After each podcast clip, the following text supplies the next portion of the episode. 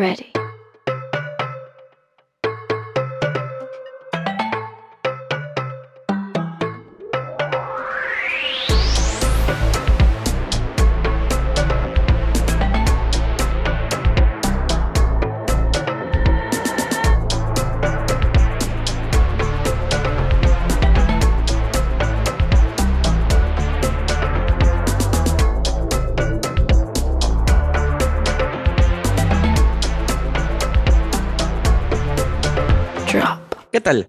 Les saluda Luis Vélez, periodista cinematográfico, y estamos en grata compañía de Sofía Velázquez Núñez, cineasta peruana, quien viene de emprender una ruta hermosa, una ruta, llamémosla, poética, lo que justamente comulga con la naturaleza de su película de todas las cosas que se han de saber. Y esta vez además está en la especial co-conducción mi amigo y colega Juan Carlos Ugarelli, crítico de cine del blog Las Horas Rojas, que recomiendo seguir además. Admiro a Juan Carlos por su pluma, por su constancia, y ya lo hemos tenido en Centinelas del Vicio Propio. ¿Cómo estás, Juan Carlos? Hola Luis, muchas gracias nuevamente por la invitación a estar en este espacio en el que siempre es grato conversar de cine. Sofía, ¿cómo estás? Hola Luis, hola Juan Carlos, muchas gracias por invitarme, estoy bien contenta y agradecida por este espacio. Sofía, queríamos iniciar la conversación justamente hablando de tus inicios, valga la redundancia, tus inicios, tus motivaciones para emprender una carrera en el arte audiovisual, además con una impronta muy observacional, que tiene mucho que ver con personajes del cotidiano, espacios del cotidiano. ¿Cómo llegaste de modo personal y con la productora que tienen, que es como una colectiva, que es Mercado Central, a la realización cinematográfica? Resumiendo la historia, porque nunca, porque está bueno tener hitos, ¿no? Como para poder contarlo, pero creo que en la vida real tampoco es que tenga hitos tan claros, ¿no? Yo, yo, no, yo no he estudiado cine ni audiovisuales, ¿no? Yo hice algunos estudios en literatura, eh, como se podrá ver en mis intereses. Y luego eh, terminé periodismo, en realidad yo soy periodista. Y justo ayer hablaba con una amiga y decía, pucha, qué bueno que me alejé porque mi rigurosidad investigativa es cero, ¿no? Sí, sí, felizmente hubiera sido la verdad que un fracaso como, como periodista, creo. Eh, pero terminé periodismo y cuando yo estaba en el colegio, eh, bueno, siempre eh, casa ha sido siempre un espacio eh, que ha recibido muchas visitas, ¿no? He, he, crecido en el Callao, en un barrio que se llama Santa Marina, en una unidad vecinal. Mis papás son sanmarquinos, ¿no? Eh, y si bien, claro, mis hermanas y yo hemos tenido una educación ya como particular en los colegios o, luego en la universidad que han logrado, ¿no? En realidad el universo en el que yo he crecido es este universo de San Marquinos entrando y saliendo de casa, ¿no? Y eh, en este espacio, ¿no? Eh, en algún momento cuando yo estaba en el colegio y todavía vivía, eh, existía el VHS, alguien trajo desde Francia un VHS grabado de, de, la televisión francesa, arte, me imagino, tal, Metal y Melancolía. Ah, wow. pero, pero, no es floro, ¿ah? te lo juro, es en serio. O sea, no, no es que estoy, me estoy ahora, no, no, no, te lo juro. Y, y lo, lo vimos, ¿no? Y claro, fue, o sea, en mi casa siempre habíamos estado acostumbrados a ver películas, de alguna manera, alguna vez mi padre y sus amigos armaron una especie de mini cineclub en donde proyectaban con un proyector de 35 milímetros he visto Iván el Terrible en mi cortina y, y, no sé, pelis así, ¿no? Como... Pero por primera vez yo me enfrentaba a una película que era contada con gente real, ¿no? O por lo menos primera vez conscientemente, ¿no? Y a mí me pareció que estaría en primero de secundaria, o, o no sé, o antes, ¿no? No sé.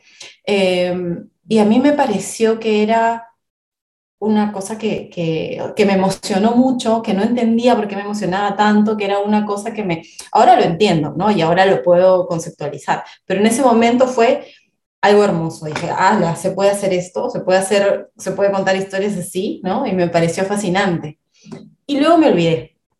Hice mi vida y tal, lo que sea, ¿no? Así como muy perdida, estudiando, muy, muy perdida, muy perdida, sin saber a mí me ha costado mucho encontrar un camino, muchísimo, muchísimo. Bueno, como todo el mundo, ¿no? Supongo tiempo, ir y venir, motivaciones, no, no, no me he demorado mucho en encontrar un espacio mío, ¿no? Eh, pero en la universidad efectivamente llevé unos cursos, eh, llevé un curso de documental, se abrió un curso de documental y dije, yo tengo que entrar a esto, ¿no? yo ya vi, había visto qué cosa era, pedí permiso incluso porque como yo venía de otra carrera ni siquiera lo podía llevar, eh, era un curso con, con José Balado, ¿no? Eh, que, es, que, que, que, yo sé que a través de él, por más que ahora la gente haya agarrado muchos estilos distintos, se ha, se ha, formado un interés ¿no? en, en, el cine de no ficción a través de su trabajo como profesor y también de su proyecto Caravana documental, ¿no? en el cual también he participado. Entonces, de alguna manera yo he aprendido a hacer cine con mis amigos, ¿no? Me gusta decirlo así también. Y nada, ensayo-error, ¿no? Ensayo-error, ensayo-error, ensayo-error, así hasta, bueno, supongo que así siempre va a ser, ¿no? Obviamente ya cada vez más adulta me he podido pagar un, no sé, un cursito, ¿no? Me he podido meter alguna, o sea, ya uno, y ahora, bueno, con todas las posibilidades que hay, ya el, el, el autoestudio es como mucho más sencillo, ¿no? Y las posibilidades, obviamente ya yo trabajo y gano dinero y ya puedo pagar algunas cosas, ¿no? Entonces ya voy, voy como mejorando mi, mi propia formación, ¿no? Y, y, como orientando mis propios intereses. Pero el inicio fue así, ¿no? Con mis amigas, intentando, o sea, bastante maravillada por esta cosa que tú dices, lo cotidiano, ¿no? Maravillada por, por la posibilidad de contar historias así estaba revisando tu filmografía. Yo tengo presente, muy presente, eh, dos películas tuyas que son El otro cine y Retrato peruano del Perú. Además tienes en codirección con eh, Carlos Sánchez Giraldo, Bruce Rubio, tienes, viene cargando mi arpa también con, con Carlos. El otro cine que eh, posa su mirada sobre Lalo Parra, que es para nosotros un personaje hermoso, un personaje quijotesco, idealista, que representa también el amor al cine, ¿no? El amor por hacerlo, por exhibirlo. Y, este otro cine, como eh, dice el título de la película, que se hacía fuera, fuera de Lima y específicamente el cine, el cine de terror en el caso de, de Lalo Parra. Y Retrato Peruano del Perú, ¿sabes? Me sentí muy, muy identificado con las historias de Retrato Peruano del Perú. Historias de retratistas y de personas retratadas. Después recuerdo también a, a, un amigo de Trujillo. Tenía en su sala estos cuadros, que son estos cuadros frontales, que a veces se, se hacen a partir de, de, incluso las fotos carnet. En uno de los cuadros estaba su mamá y su papá, y en otro estaba él con su hermano. Y él siempre me decía, ese, ese eterno con el que aparezco en el cuadro, nunca lo tuve. Entonces, eh, la película es como una proyección de los deseos, de los sueños, de, de las añoranzas, que a la vez es algo muy, muy idiosincrático, creo. Sí, eh, he, he, visto la película recientemente, de hecho, primero he visto de todas las cosas que se han de saber y luego Retrato Peruano del Perú y encontré algunos puntos en común que me gustaría comentártelos para que tú nos, nos des tu, tu impresión al respecto. Uh -huh. Pero mi impresión es que eh, eh, ambas películas tienen eh, este tema muy fuerte, muy marcado sobre eh, la construcción de la identidad de las personas a partir de, eh, de la proyección de ellos mismos en el arte. -huh. En Retrato Peruano del Perú, eh, menciona uno de los retratistas que estos retratos que se hacen de, de las personas retratadas van a, a siempre a representar la, la mejor versión de sí mismos o es como ellos les gustaría ser recordados cómo ellos se imaginan cuando se ven al espejo. Hay una frase muy fuerte que se me quedó grabada, que uno de ellos dice, eh, todos los días nos vemos al espejo y al vernos al espejo tenemos eh, grabados en nuestra mente una eh, eh, imagen de nosotros mismos, que no necesariamente es la imagen que ven los demás, los que nos rodean, pero esa imagen que nos hemos grabado en la cabeza tantas veces vernos en el espejo, es la que queremos que retraten y eh, que capturen de nosotros como nuestra mejor versión y es la que queremos que recuerden de nosotros. Mm, mm. Y lo relaciono con, con algunos puntos de, de, todas las cosas que se han de saber, porque también está esta imagen, eh, eh, esta construcción de la identidad a partir de la relación con el arte, ya no tal vez la fotografía o, o la pintura, pero sí a través de la literatura, ¿no? Eh, por, por, todo el tema de, de, de, la literatura de Vallejo en, en, Santiago de Chuco y también a través de la música, a través de otras formas de expresión artística.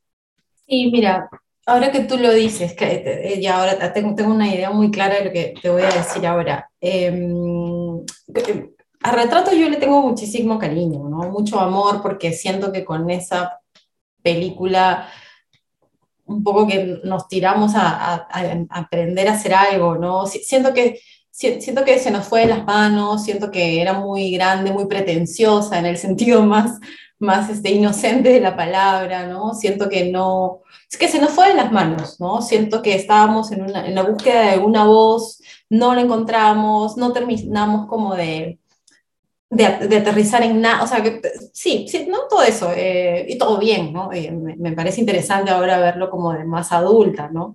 No digo que ahora ya haya encontrado una voz, que, pero, digamos, de repente un poquito más que antes, ¿no? Y este, pero, pero, pero efectivamente, cuando, cuando lo miro en retrospectiva, los intereses, o sea, no sé si los intereses, pero algunas eh, sustancias están, ¿no?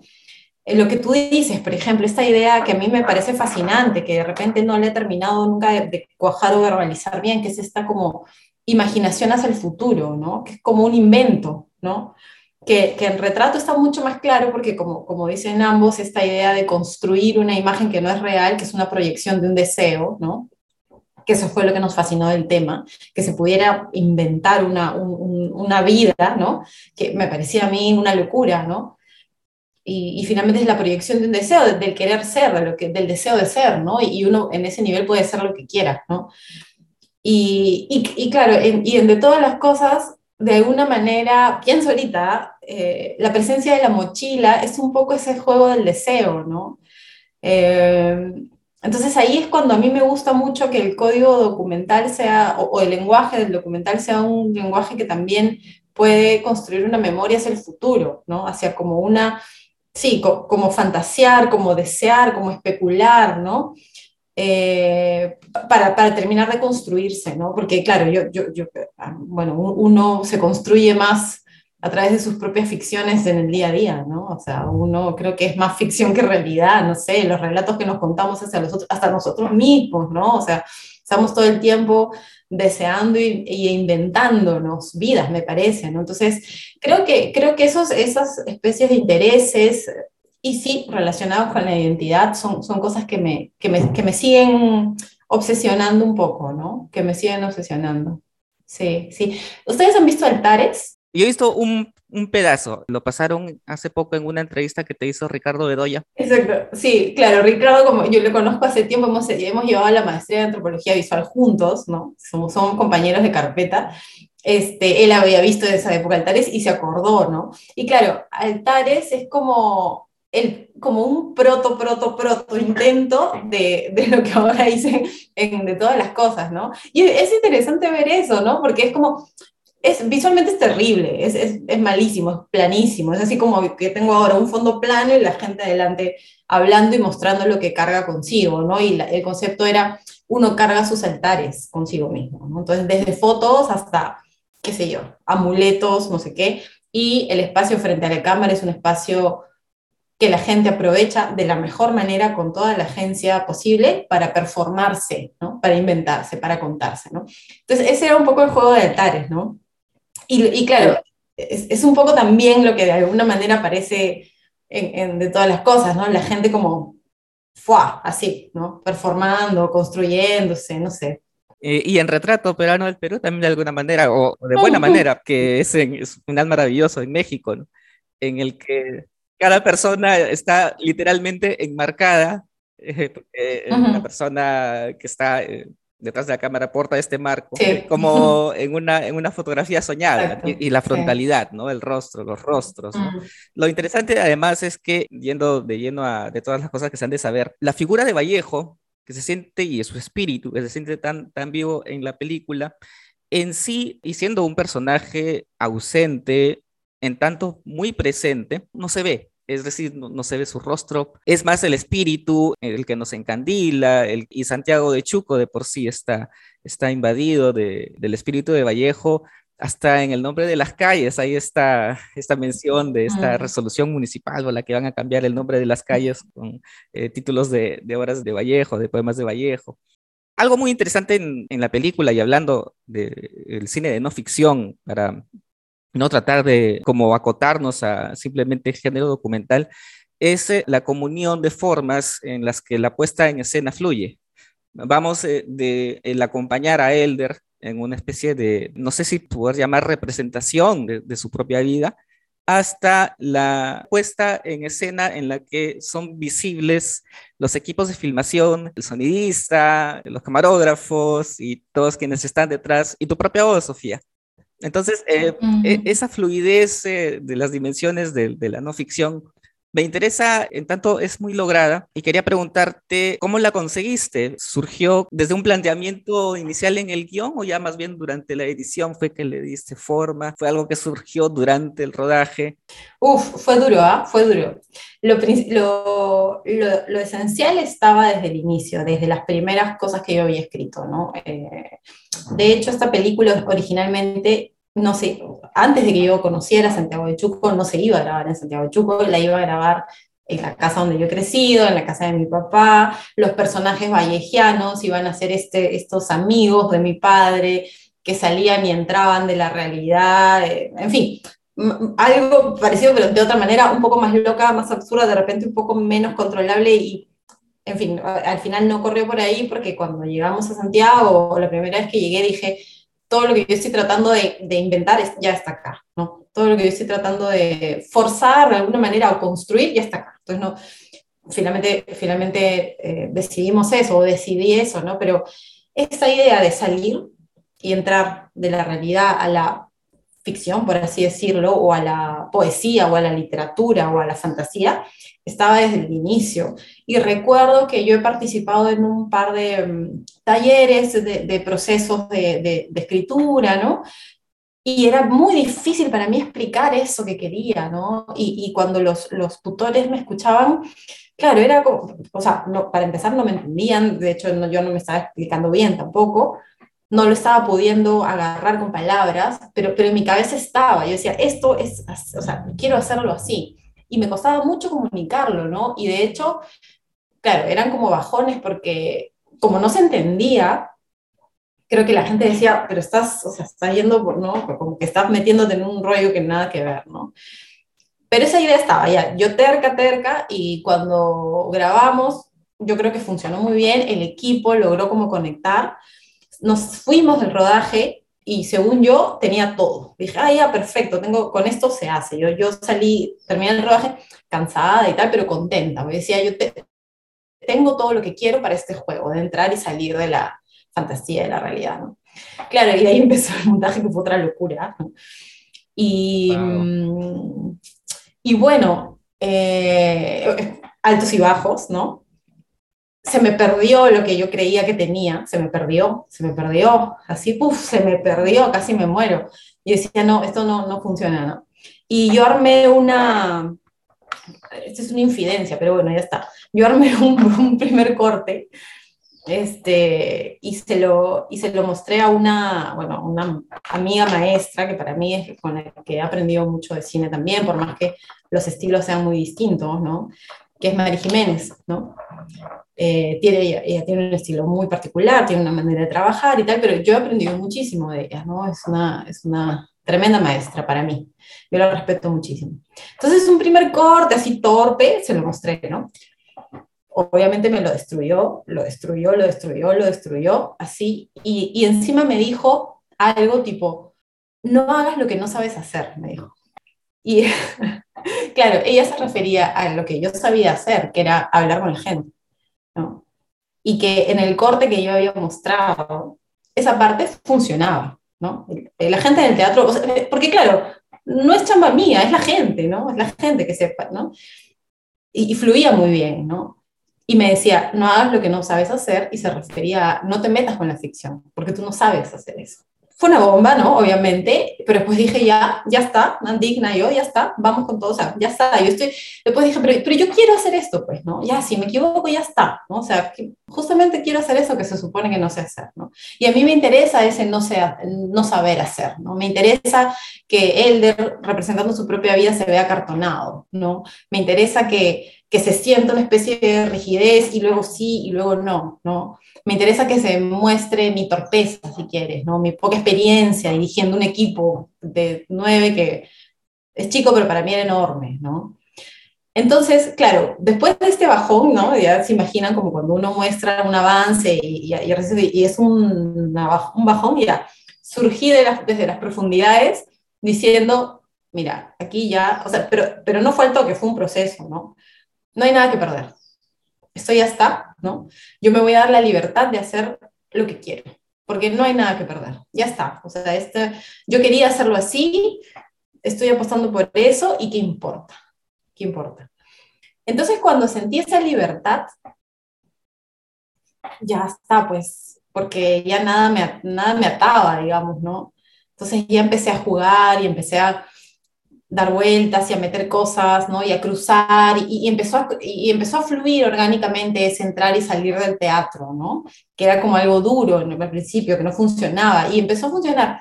Y cuando metí mi voz en off, ya, eso fue como la última gomita, ¿no? Ya que, me, que dije, ya, la encontré. Con esto terminé, terminé de, de unir.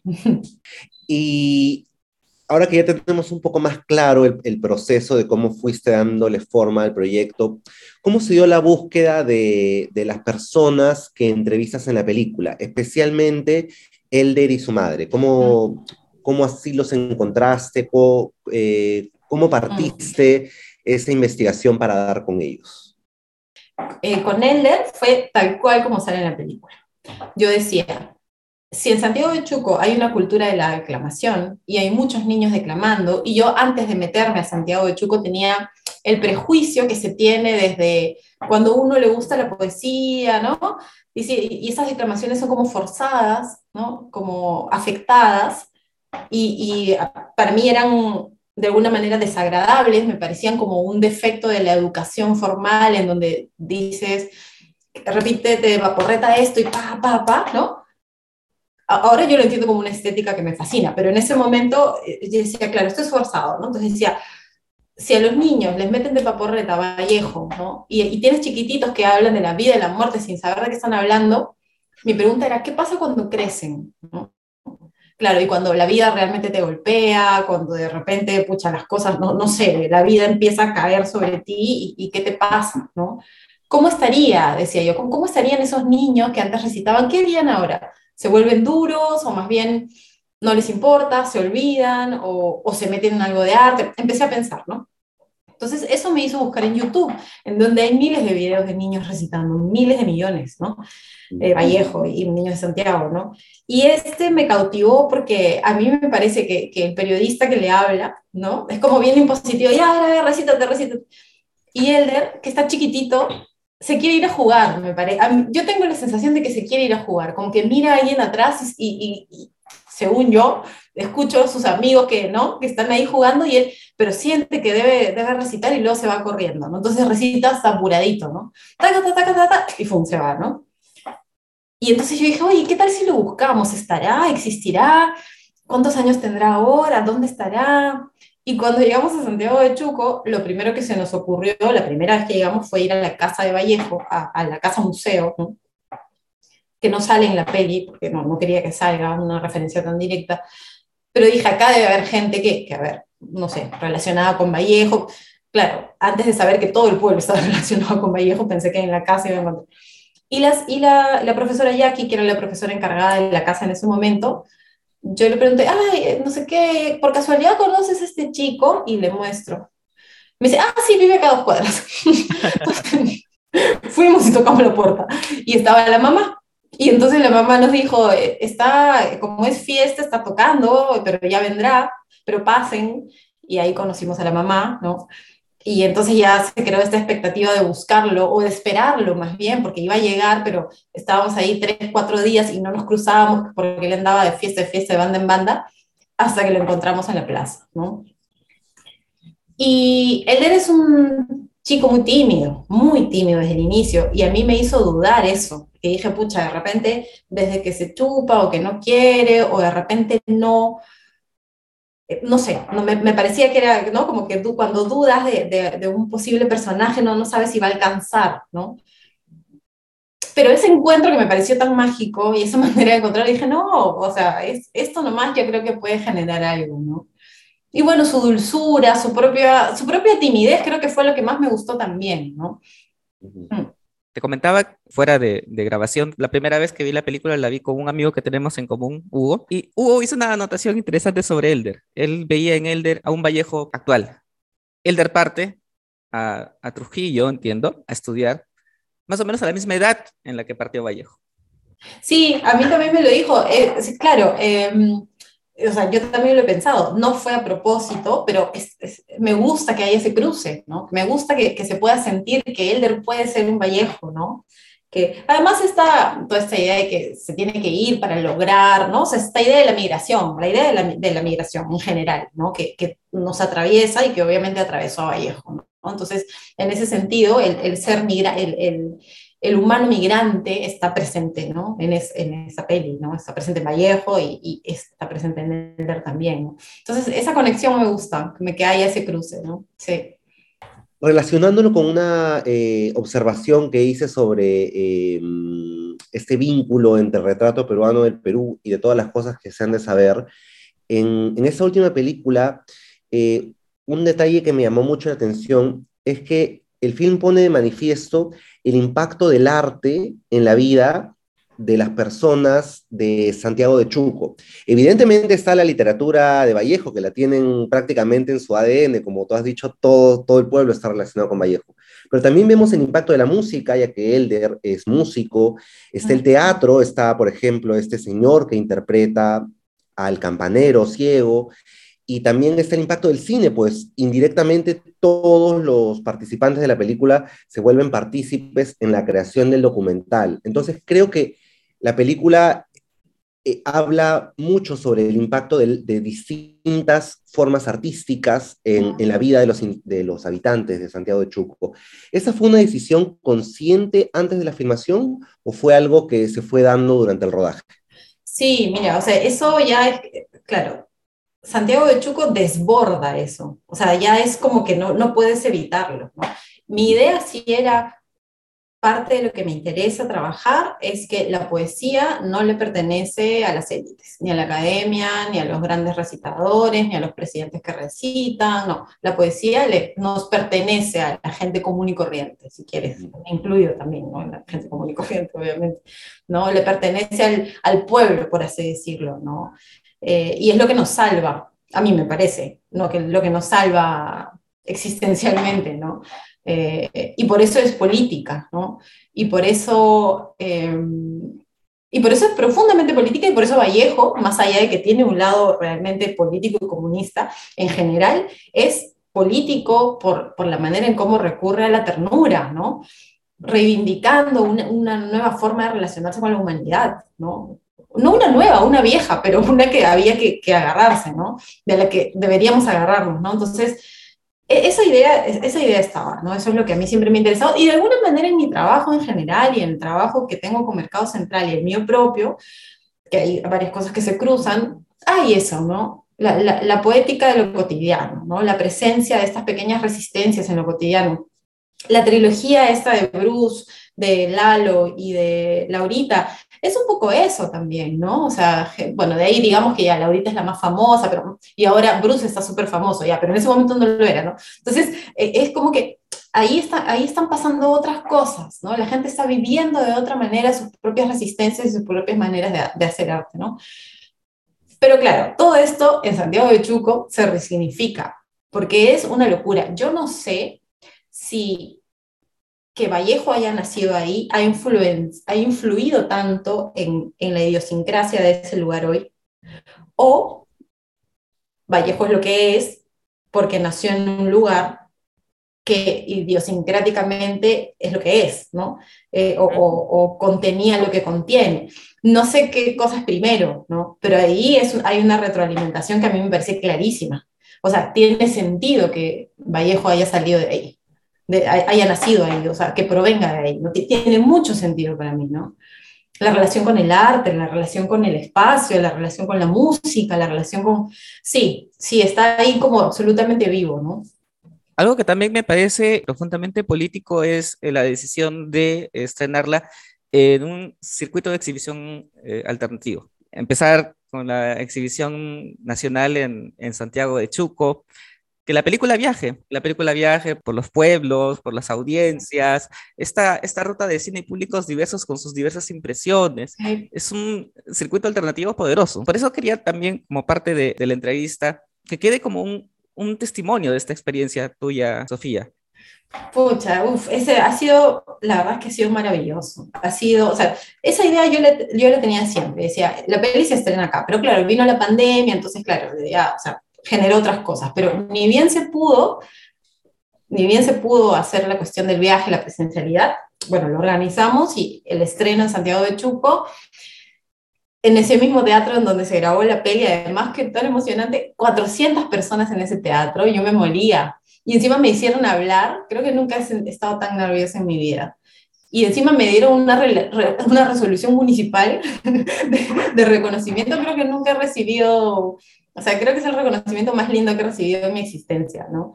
Ese y cuando era chiquita que me dieron un premio por ser la niña más robusta en el jardín de la infancia. Esas dos cosas de las cuales me siento muy orgullosa, muy orgullosa. Y ese fue emocionante, ¿no? Y eso yo lo tenía muy claro, porque como ustedes dicen, ¿no? Esa peli es una peli que se ha hecho en colectivo, ¿no? Es, un, es, es, no solo con los realizadores, sino con la gente de Santiago, ¿no? O sea, ha sido un ida y vuelta, un vaivén, un ping-pong. Y luego, claro, es bacán que digas esta como propuesta política, porque yo también lo creo así. Mi idea cuál era? Era que, los, que en los espacios a donde la peli pueda llegar, podamos articular con algo que pase en cada lugar, en cada región, en cada ciudad, en cada... Eh, relacionado con la película. ¿No? Y cuando digo relacionado es amplísimo, porque es desde poesía hasta, bueno, cualquier tipo de arte y lo que fuera surgiendo, ¿no? Em, pero eso me interesaba, ¿no? Articular, no, no, no, me interesaba para nada, y bueno, ahora lo confirmo, ¿no? O sea, felizmente que no, que no lo hice así, o sea, llegar y decir, bueno, acá está mi peli, véanla, mm, no, o sea, mi idea era, a ver, ¿qué cosa, con qué puede conectar en este lugar? ¿Con qué puede, con qué gente, ¿no? Con qué generaciones, con qué acciones, con qué actividades puede conectar. Y la verdad es que eso ha sido hermoso porque he conocido, eh, primero que he podido mapear una serie de actividades ¿no? artísticas y culturales poéticas eh, que, que, no tenía mapeadas o, las que, o que tenía pobremente mapeadas, ¿no? He podido acercarme a públicos que de otra manera no me hubiera acercado, ¿no? No solo por edades o por distancia, sino por, por, por rollos, por alucinadas, por cómo ven la peli, ¿no? He podido discutir. Pucha, que eso es algo que, a mí, que yo estoy muy agradecida de poder, de haber podido discutir la película. Si yo me quedaba en Lima, y además con la aguada que es Lima, o sea, es como que no hubiera discusión, ¿no? Uno dice algo y ahí está, o sea, como, aun cuando se la bajen y digan que es la peor película del mundo, caramba, una discusión, que alguien diga, o sea, que algo se pueda generar, ¿no? O sea, que no sé, un intercambio. No, no hay, o sea, o no tanto como lo he encontrado en la ruta de la película, ¿no? Entonces, donde la gente se acerca de diferentes maneras, ¿no? Más allá del gusto, quiero decir, ¿no? Más allá de las preferencias, ¿no? Este, por ejemplo, en Santiago de Chuco, que la pasamos en este teatro, y, y las puertas del teatro estaban abiertas y la gente entraba y salía. Los perros entraban y salían, los niños entraban y salían, los adolescentes se aburrían y se iban. A mitad de la película llegaban otros. Entonces dije, esta es una dinámica de cine de barrio, ¿no? Esta es una dinámica que ya no existe en, en, otro tipo de espacios de exhibición, ¿no? Porque ni es cine comercial, ni tampoco es un cine de culto, en donde tú tienes que estar calladito. No, es, es una dinámica muy, muy viva, ¿no? Muy orgánica, hay mucha vida en eso, ¿no? Entonces dije, qué bacán, eso es como una extensión de la película también, ¿no? Entonces he ido encontrando, por ejemplo, ahora, todo es lindo, ¿no? Pero recuerdo lo más reciente, en Puno, antes de la peli, hubo un recital de poesía, ¿no? Porque claro, yo antes eh, articulo con la gente, digo, bueno, quisiera, quién podría coger la peli, cómo conectamos, empezamos a hacer difusión en conjunto, ¿no? No es que nadie hace un favor a nadie, o sea, ¿no? O sea, yo pongo la película y ellos ponen el espacio y, ambos generamos, este, no sé, el público, depende de todos, ¿no? No es que las cosas no pasan por sí solas, ¿no? Y, y organizamos antes de la proyección una, un recital de cuatro poetas puneñas, cuatro mujeres, con una poesía extra dije, acá, acá está la poesía más contemporánea del Perú, en este instante está en Puno y está hecha por estas mujeres. ¿no? Impresionante, ¿no? Impresionante en todo sentido, ¿no? Entonces, ese descubrimiento, por ejemplo, a mí me emociona un montón, me emociona, me fascina. Y me fascina que haya podido ser generado por, por, por el paseo de esta proyección, ¿no? Por el paseo de esta, por esta ruta, ¿no? Entonces, eso, eso, estoy muy entusiasmada. me provoca escribir algo también, pero bueno, ya con tiempo, ¿no? Sin alocarme, porque, porque es que hay, han pasado muchas cosas, ¿no? Han pasado muchas cosas en esta ruta y, y, y también creo que es algo que, que desde Lima debemos un poco aprender, ¿no? Esta idea de no esperar a que la gente llegue a ver, o sea, no sé, no sé, esa actitud, hay una actitud limeña que, bueno, yo soy chalaca, pero claro, igual, estoy, estoy contaminada de Lima, obviamente, vivo acá, trabajo acá, no vivo, o sea, pero hay, hay, esta actitud limeña de condescendencia, condescendencia y también de como una especie de bacanería, ¿no? Te llevo mi peli y te muestro que yo, la verdad, no la soporto. ¿no? Y yo creo que hay que luchar contra eso. ¿no? Y eso es político. ¿no? Y eso es... Y eso a mí me parece bien importante. Ahora que nos mencionabas hace un momento eh, esta primera eh, proyección muy emocionante de, todas las cosas en Santiago de Chuco, una sala para 400 personas, estuvieron presentes en, la película también, eh, en esta proyección, las personas que aparecen en la película, estuvo Elder, su mamá, estuvo el actor que, que, interpreta al campanero, ¿estuvieron todos ellos en la proyección?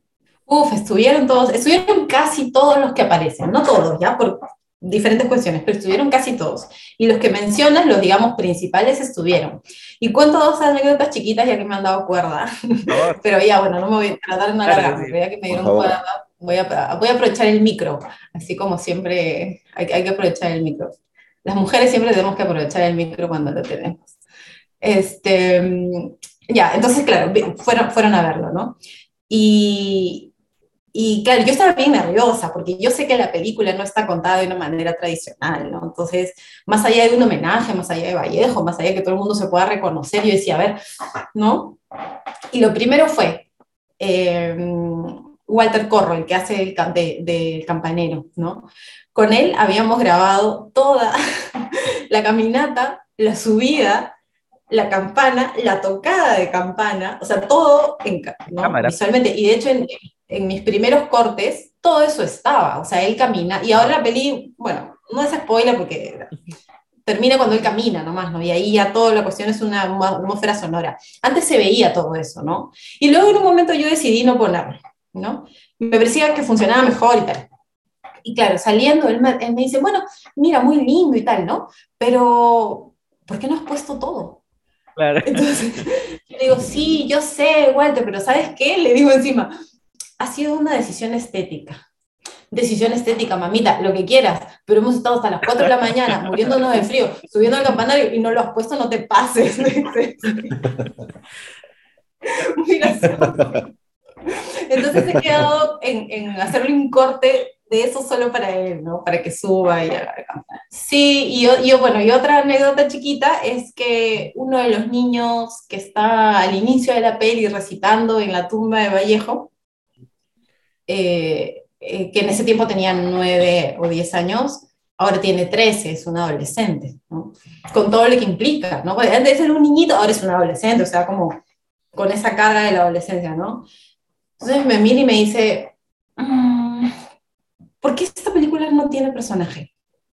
Entonces yo le digo, bueno, sí tiene personaje, ¿no? Yo le, yo le iba a decir Elder, ¿no? Y me dice, ya, ya, ya, ya, ya, Elder, ya. Pero entonces, ¿por qué el personaje sí, solo sale seis veces? Si sale seis veces, entonces no es el personaje principal, me dice, ¿no? Y yo digo, ah, bueno, sí, puede ser, tienes razón. Le digo, ¿y, pero qué tal si no? Pues no hay un solo personaje principal, sino que el personaje es todo Santiago, ¿no? Me mira y me dice, mmm, no, no, un lugar no puede ser un personaje, necesitamos un personaje. Entonces yo le digo, ¿y Vallejo es el personaje? Mm, no, no, no, no, un muerto no puede ser personaje, necesitamos un personaje. Estás contando una película, necesitamos un personaje. Y fue fascinante conversar con él y, en fin, aparecieron muchas ideas, pero bacán desde su acercamiento de la idea de la narración, ¿no? Del personaje y, y sobre todo de la frescura con la que me lo dijo, ¿no? Me parecen que han sido las críticas más bonitas que, que he tenido. Y, y, muy motivadoras, ¿no? Y que también me hacen a mí romper mis prejuicios, porque yo decía, si es una peli que es un poquito rara, de repente no la van a entender, nada, la gente entiende, mm. entiende y opina, ¿no? O sea, también es como que, ay, qué prejuicios hay yo, que por qué no, o sea, no. Súper importante. Esa, esas cosas son bacanas. Súper importante saber eso. Yo quiero dar un, un breve testimonio de, de, de mi experiencia individual versus mi experiencia colectiva con la película, eh, porque yo la vi por primera vez en la Semana del Cine de la Universidad de Lima, que creo que fue su estreno nacional, eh, aunque digamos fue virtual.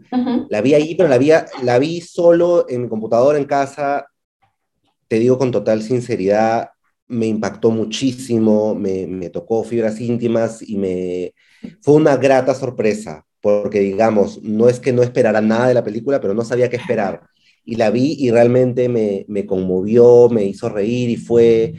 Eh, salí muy entusiasmado de la película y se la recomendé a todo el mundo, pero la vi solo. Entonces, ese año la, vi, eh, la volví a ver en el Festival de Cine al Este, ya en una sala de cine. ¿En DCP? En DCP, en una sala repleta, y me gustó aún más porque además de la experiencia de verla eh, en una sala de cine, en DCP, con las proyecciones óptimas de, de, sonido y de proyección, es también la experiencia colectiva de vivir la película junto a otros espectadores que en muchos casos me imagino la estaban descubriendo por primera vez.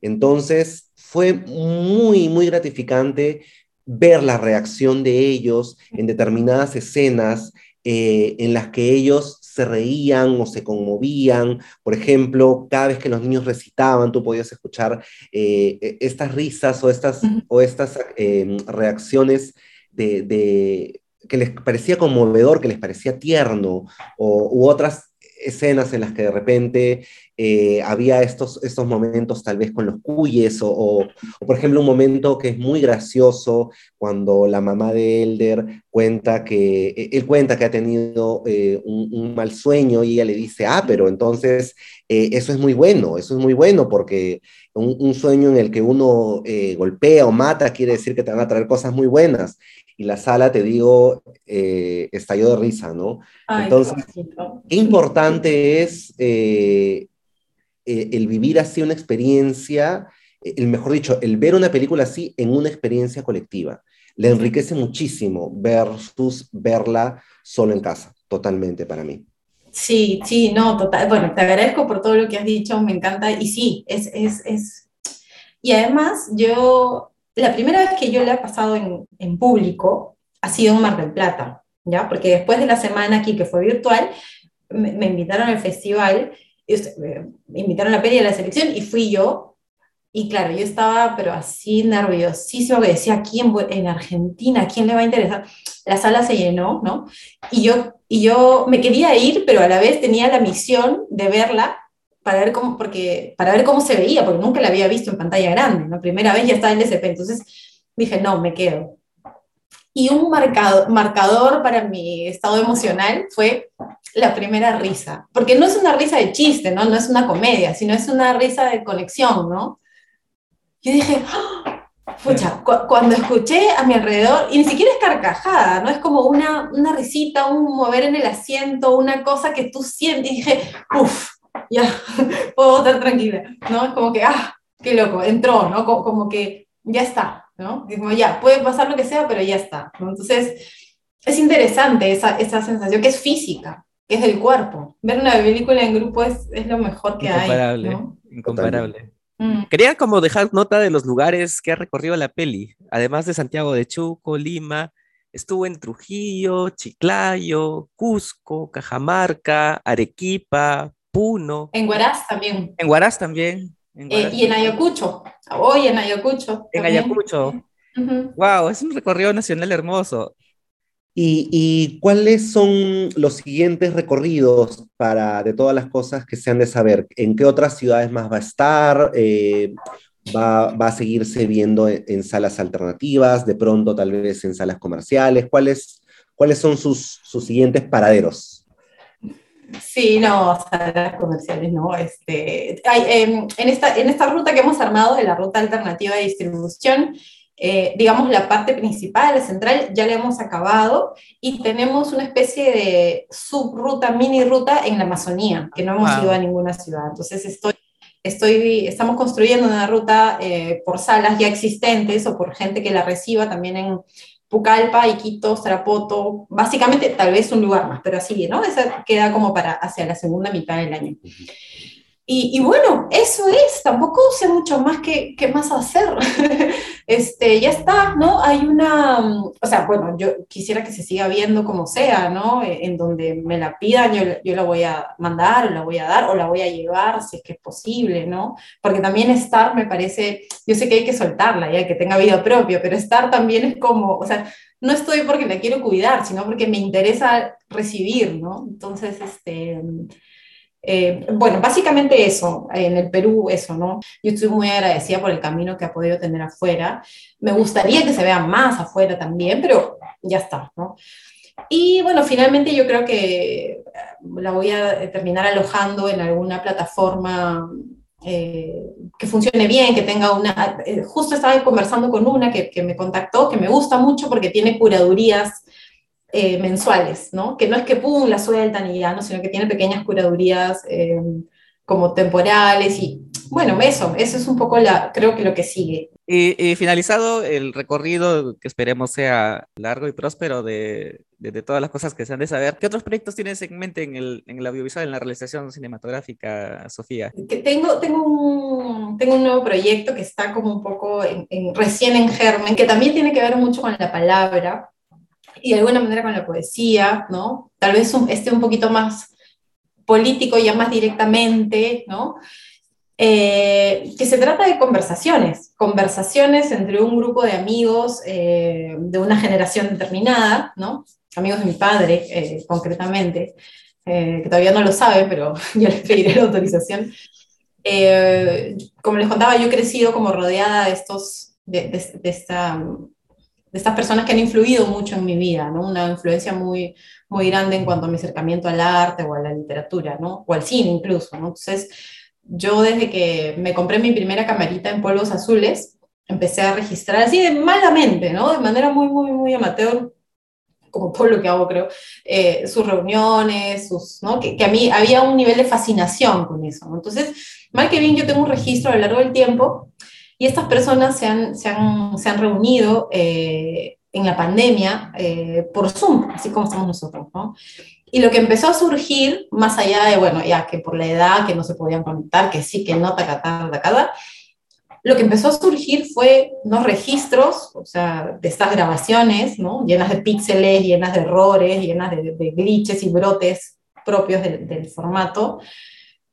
Gente hablando de la vida, ¿no? Aunque suene muy, muy etéreo. Entonces eso quiero, ¿no? Utilizar la materia digital, ¿no? Con esta gente que ya pertenece a otra generación, ¿no? Y utilizar la palabra, ¿no? Y, y, utilizar un poco o mirar un poco esta especie de reivindicación de la vida, ¿no? A pesar, a pesar y eh, sobre lo recorrido, ¿no? Una generación que fue joven en los 70, con todo lo que eso implica políticamente, ¿no? Un poco es una forma también de hablar del Perú si quieres, pero por ahí, o sea, el Perú está, aparece, ¿no? Entonces es gente que se ha reunido mientras pasaban cosas aquí, ¿no? O sea, eh, entonces es, ese es un intercambio a través de la palabra que tiene que ver mucho con la amistad, con otro concepto relacionado con la amistad, con la política, con el arte también. Y en esas cosas estoy explorando. Sería básicamente archivo, pero creo. Muchas gracias, Sofía. Eh, Juan Carlos, muchas gracias por la co-conducción. Además, eh, Juan Carlos y, y, yo estamos muy agradecidos contigo, Sofía, por darnos este espacio de, de tu tiempo, por los testimonios brindados, por las confidencias, por las anécdotas y, y por, por, todos los comentarios acerca de, esta película que, tanto Juan Carlos como yo eh, llevamos ya en el corazón. No, yo les agradezco muchísimo, ya me han dado, ¿para qué me dieron cuerda? Ya yo empiezo a hablar y, y me emociono. No, les agradezco, realmente les agradezco honestamente, porque lo que dije hace un rato es verdad, no hay espacios para hablar, ¿no? No hay espacios para contar procesos y, y eso es algo que, yo valoro mucho, ¿no? Y, es importante, entonces les agradezco haberme dado el, espacio. Y además la conversa tan bonita, ¿no? Gracias, Sofía. Gracias por tu tiempo y gracias, Luis, por la invitación. Y al público de Centinelas del Vicio Propio, gracias por la sintonía. Nos encontramos en el próximo episodio.